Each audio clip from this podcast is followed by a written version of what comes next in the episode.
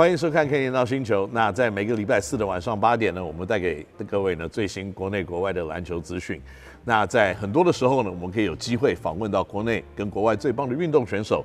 但今天呢，我们非常的幸运，继续来访问 Mr. Terrence Jones。How are you doing, Terrence? Great, great. How you doing? Okay. Uh, last episode we talked about like a lot about your path, you know, how you play with Rockets and things like that. But now we're gonna be, a little bit focus on you. Okay.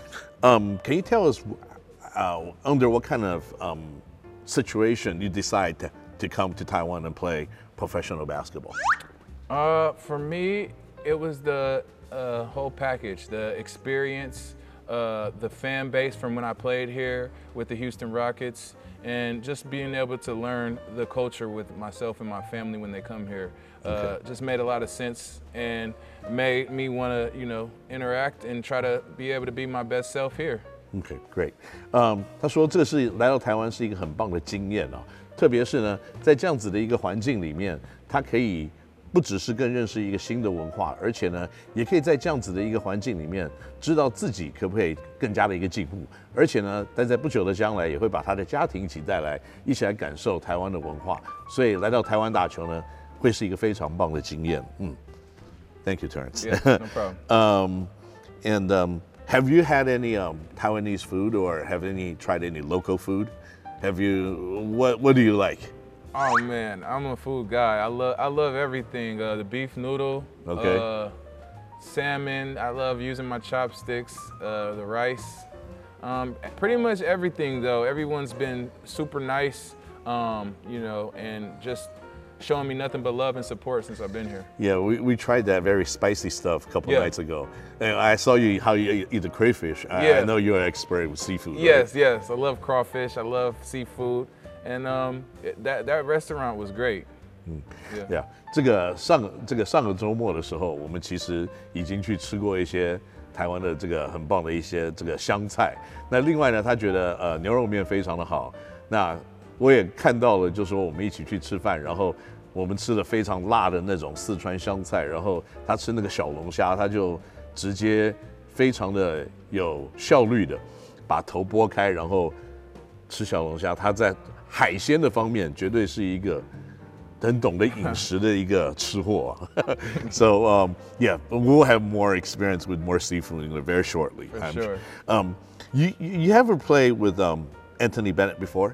Because um, he he played here last year. Okay. And he's like NBA the um he he was the uh, number one draft pick. Yeah. Um, you played with him before, and have what is his experience playing with him? Um, man, Anthony Bennett is a great player. You know, uh, of course, anyone with the caliber to be picked number one in the NBA draft has amazing talent. Right. Um, so just to be able to play against him here, um, I'm excited. Uh, Right. It's nothing but you know love between us, but you know once we get on their court, it's different. 他说这个 Anthony Bennett 是一个非常棒的球员啊，特别是如果你在 NBA 选秀可以当一个第一轮第一顺位选秀，一定是没有什么太大的问题。他说他非常的期待。想跟 Anthony Bennett 同场较劲，那一定会是非常好玩的一个经验。Well, we talk about number one pick. Now we're going to talk about your childhood friend, Taylor Braun. yeah. You played with him in high school. Yes. Uh, although he's playing the different league. Are you looking forward to go watch him play? Of course, man. It's always great to see, you know, childhood friends uh, having success, man. Taylor's loving it over here.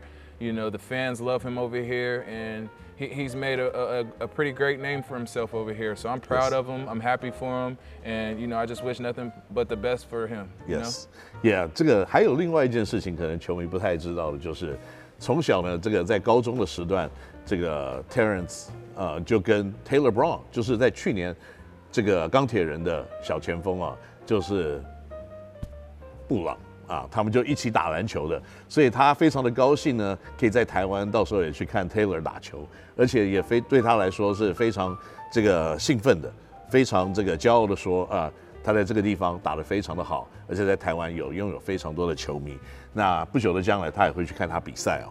那所以呢，嗯、you know, um, in all the all the import players that comes to different places, Yeah. especially come to a, a, a, a country with complete different language, um, they get to be named differently. know? Yeah. So Terrence Jones, but in Chinese, in Taiwanese now, Your name is 太强. Yeah. Can you say Tai Chang with me? Tai Tai Chang. Tai Chang. Okay. Tai Chang. Tai Chang. Um, it literally it means I'm too strong. Yeah. Do you like that name? I love it. I was explaining to uh, my teammate earlier. It, it, just reminds me of, you know, my my family and my upbringing. Just being raised by my grandmother, my mother, and my aunt is, you know, they're Thai child women. So you know, they raised me to be strong because they're strong, and uh, it, it just seems fitting. Yes. Well, you know, because that's how we see it translated on the on the court, Yeah. and that's how you play. You're too strong and too good. So. 他说呢，他其实非常喜欢这个名字，因为他从小呢长大的时候就是呃被一些非常太强的女性，他的祖母、他的母亲、他的阿姨把他养大，所以呢一直灌输他在场上或在生活里面要有一个非常强壮的一个态度，所以他非常喜欢太强这个名字。